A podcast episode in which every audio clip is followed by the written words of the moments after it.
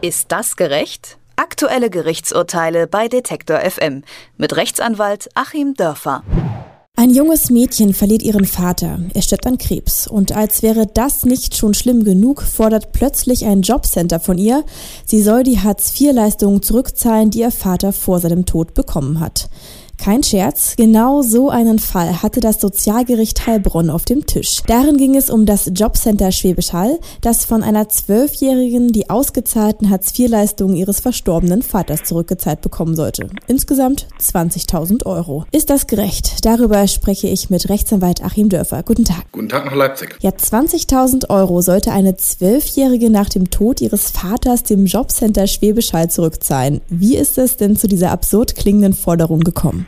Ich glaube, das Jobcenter hat sich erstmal ganz plump auf den Standpunkt gestellt, hier war ja offenbar Vermögen vorhanden. Die Zwölfjährige hat 35.000 Euro geerbt von ihrem Vater und da wir hier eben erhebliche Leistungen erbracht haben, wollen wir das Geld jetzt gerne zurückhaben und haben sich dann irgendwie eine Begründung gebastelt, nach der sie es haben wollten und das Sozialgericht hat das in einer sehr gründlichen und guten Weise mit drei Argumenten zurückgewiesen. Wie verhält es sich denn ganz allgemein, wenn ich Hartz IV empfange und gleichzeitig was erbe? Wenn ich jetzt selber Hartz IV-Empfänger bin, das ist nochmal eine andere Problematik. Da ist es in der Tat so, dass ich dann zurückzahlen muss. Ich habe dann ja Vermögen und ich kann auch weiterhin keine Leistungen beziehen. Also sprich, wenn man so etwas in der Familie sieht, dieses Problem sieht, muss man das eben durch eine entsprechende Testamentsgestaltung im Vorhinein verhindern, sonst kommt es tatsächlich zu dieser Rückzahlung. In diesem Fall ist die Erbin minderjährig gewesen. Sie kann eigentlich, soweit ich weiß, in diesem Alter ihr Erbe ja nicht einmal allein ohne einen Vormund annehmen und trotzdem hat sie direkt die Forderung des Jobcenters Us. Bekommen. Warum? Ja, also erstmal stimmt es, genau. Sie kann das nicht selber annehmen, weil Minderjährige vor allen Geschäften geschützt sind, die für sie nicht lediglich rechtlich vorteilhaft sind und da mit einer Erbannahme ja auch immer eine Haftung verbunden sein kann, wie man ja hier auch sieht, muss das eben jemand für sie entscheiden. Und die Argumente, warum sie es nicht zurückzahlen musste, ist eben einmal ganz, ganz wichtig. Das Sozialgericht festgestellt hat, diese Zahlung von Hartz IV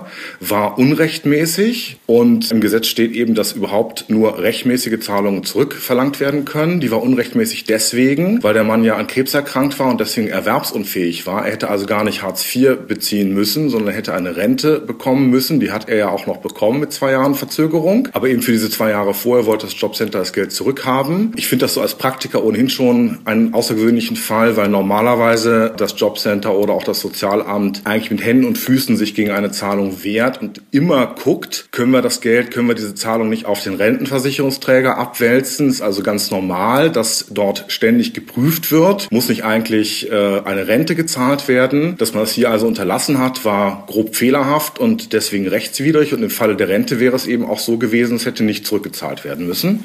Das war das eine Argument des Sozialgerichts. Das zweite Argument war, naja, die 35.000 Euro, die die Zwölfjährige geerbt hat, stammten aus einem Erbe, das der Vater vorher von seiner Tante gemacht hat. Und dieses Erbe ist aber erst entstanden nach Bezug von Hartz IV, also zu einem Zeitpunkt, wo gar nicht mehr er leistungsbedürftig war und deswegen finanziell auch wieder freier. Er hätte also auch dieses Erbe selber annehmen können. Und das dritte Argument war, dass ohnehin es früher einen Paragraph 35 Absatz 2 SGB gab, wonach die Erben eben für solche Zahlungen haften. Aber dieser Paragraph ist gerade aufgehoben worden, weil man ihn als verfassungswidrig angesehen hat. Im August letzten Jahres hat der Gesetzgeber das dann geändert und diesen Paragraphen ersatzlos gestrichen. Das Ganze war verfassungswidrig deswegen, weil hier dem Gleichheitsgrundsatz nicht genügt wurde, denn die meisten dieser Fälle sind unter dem Radar der Jobcenter passiert, sodass es ein reiner Zufall war, ob man hier als einer von 100 Leuten äh, dann in Anspruch genommen wurde. Und äh, wenn ein Gesetz also nur so selektiv angewendet wird und im Grunde eine Frage von Glück oder Pech ist, ob es einen trifft, widerspricht es dem Gleichheitsgrundsatz, weil eben nicht alle, die eigentlich hätten zahlen müssen, gleichmäßig betroffen waren.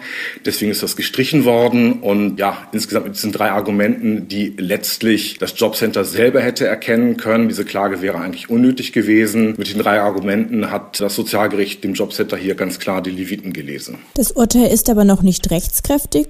Was bedeutet das für die Zwölfjährige? Könnte noch eine weitere Forderungen kommen oder ist das Jobcenter jetzt ganz klein mit Hut? Ich hoffe mal, die sind klein mit Hut. Die Argumente sind eigentlich so klar. Vor allem das erste Argument ist eigentlich so durchgreifend. Das war rechtswidrig. Die haben hier den Leistungsbezieher falsch beraten. Es ist ja gerade Aufgabe des Amts, jemanden, der auch noch schwer krebskrank ist, natürlich dahingehend zu beraten, dass er Anspruch auf eine Erwerbsunfähigkeitsrente hat, die ja unter Umständen auch höher sein kann als der Hartz-IV-Bezug. Das ist ja hier auch besonders grausam, dass der arme Mann in den letzten Jahren vor seinem Tod dann auch weniger Geld zur Verfügung hatte, als er hätte haben können. Und wenn das Jobcenter so viele Fehler macht, kann es sich ja eigentlich keine Chancen für den zweite Instanz ausrechnen. Also selbst wenn das tatsächlich in eine zweite Instanz gehen sollte, wird das Jobcenter da nochmal verlieren. Sie sagen jetzt, er hätte eigentlich sogar noch mehr Geld rausschlagen können, also die Rente hätte höher ausfallen können. Könnte die Familie dagegen nochmal vorgehen? Ja, das wird dann eben erledigt sein sozusagen mit dem Tod. Spannende Frage. Man könnte natürlich mal gucken, gibt es da noch Schadensersatzansprüche möglicherweise gegen das Jobcenter? Das ist durchaus in Betracht zu ziehen. Da gibt es ja die Amtshaftung und die besagt, wenn eben fahrlässig der Staat hier Schäden verursacht, dann muss er dafür auch haften. Ich kenne jetzt die Akten nicht genau, aber sagen wir so, der Anwalt, der es hier betraut hat, wäre klug beraten, das eben auch zu prüfen und möglicherweise tatsächlich eine Amtshaftungsklage noch auf entgangene Beträge zu erheben, wenn da Beträge entgangen sind. Sagt Rechtsanwalt Achim Dörfer über das Urteil des Heilbronner Sozialgerichtes. Das hat entschieden, dass eine Zwölfjährige